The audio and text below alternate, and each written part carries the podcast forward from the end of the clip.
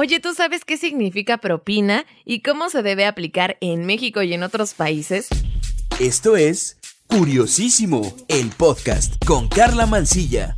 En Curiosísimo, el podcast, todo nos interesa, así que escucha esto. Las propinas se dan sobre todo en los sectores de hotelería, en algunos transportes, en apps de reparto, en sectores gastronómicos formales e informales, como en el puesto de taquitos. La palabra propina viene del griego y el origen surge de la acción beber, que es pino en griego y pro que significa antes. Y esto lo explica la filóloga española María Nogueira. Lo dice así. De alguna manera está relacionada la propina con un dinero que se deja como una muestra de agradecimiento por la bebida que has consumido. Es como una especie de donación. Bueno, con el paso del tiempo, la palabra dejó de estar exclusivamente relacionada a la bebida y pasó a asociarse a la gratificación sobre muchos servicios. Otra curiosidad es que propina y bebida no solo es una asociación en español o en el castellano, sino que también se aplica en otros idiomas. O sea, tiene el mismo sentido en otras lenguas.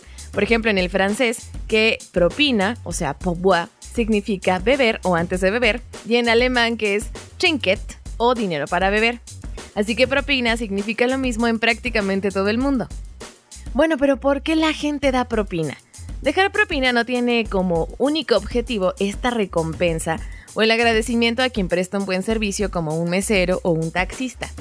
Existen otros motivos detrás de esta gratificación. Y resulta que tenemos un profesor estadounidense que es estudioso del tema. Él es analista del comportamiento del consumidor y ya ha realizado varios estudios sobre la propina. Y lo que descubrió es que las personas dan dinero extra, además del pago de la cuenta, para obtener aprobación social, evitar remordimientos y, claro, para aumentar el sueldo del trabajador.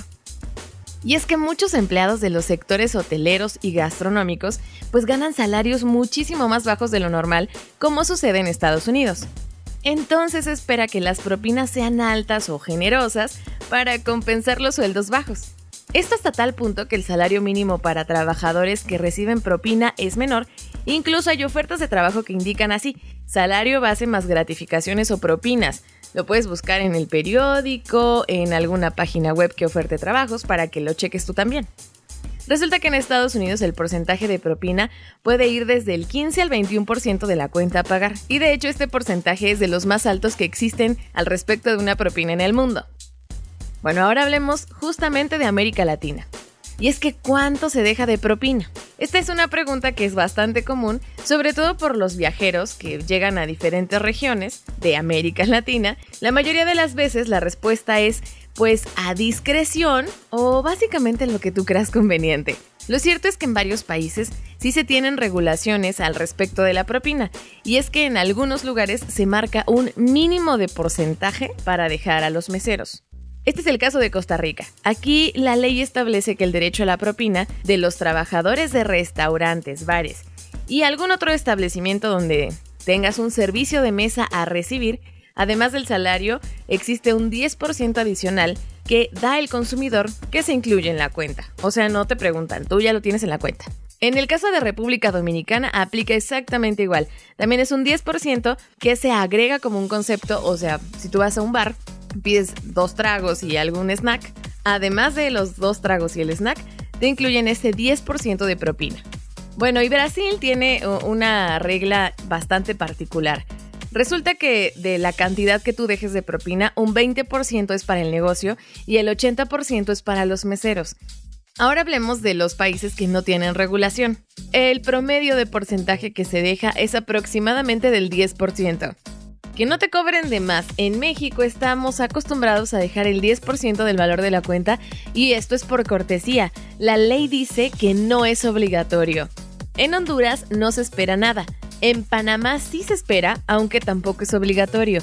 Y también se sugiere en el ticket un 10%. En Cuba lo normal es que no se deje propina, aunque con la llegada de cada vez más turistas, muchos suelen dejar el 10%. En el caso de Guatemala y El Salvador tampoco es obligatorio, aunque en los recibos de pago suelen incluir propina sugerida. En el caso de Nicaragua, se incluye generalmente un concepto que dice propina voluntaria del 10%. En el caso de Venezuela, suele ser el 10% y si el servicio es de tu agrado se puede dejar mucho más. La curiosidad en Venezuela es que se paga con tarjeta por falta de efectivo. En concreto, le pides su número de cuenta y le haces una transferencia. En Colombia es obligatorio preguntar a los clientes antes de traer la cuenta si desean incluir el 10% en el concepto de servicio voluntario. Ahora bien, en el caso de Ecuador, algunos restaurantes entregan junto con la cuenta una pequeña tarjeta en la que se pregunta al cliente si quiere abonar algo de propina. En Perú tampoco es obligatorio y el porcentaje es en torno al 10%, aunque si el servicio no fue de tu agrado, tú como cliente puedes dejar entre un 5 y 7%. Es una manera en la que se puede medir qué tal te atendieron.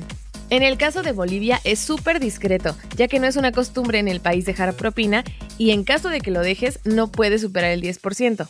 En Paraguay no solo se le da propina a un mesero, aquí normalmente se premia o se da este extra a cualquier tipo de servicio como trámite, por ejemplo.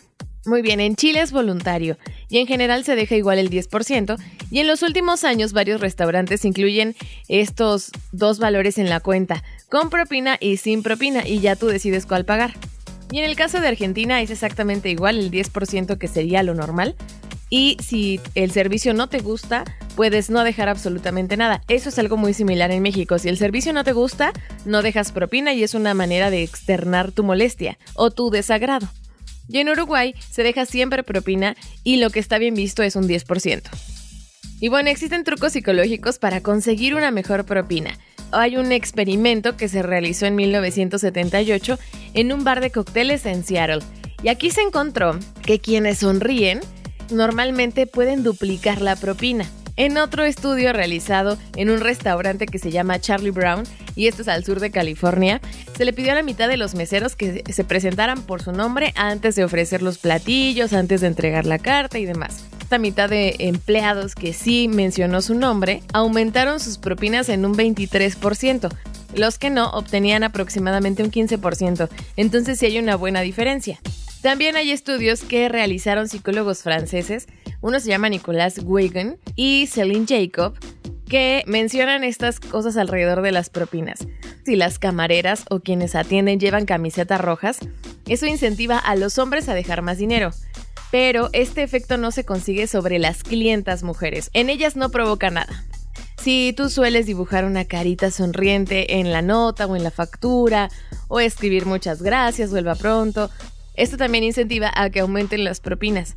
Algo que se descubrió es que es súper importante la forma en la que se presenta el plato.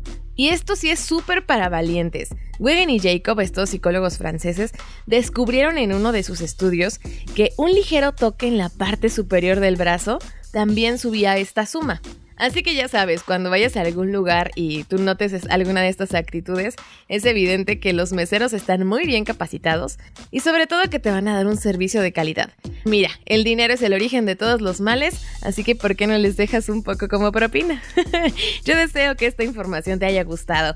No olvides que me puedes escribir al Twitter, me encuentras como arroba carla-mansilla, carla con K y doble A al final. Mándame tus inquietudes, tus dudas para investigar sobre ellas. Muchas gracias por estar en este episodio de Curiosísimo. Recuerda que aquí todo nos interesa. Yo soy Carla Mancilla, cuídate, un beso. Adiós.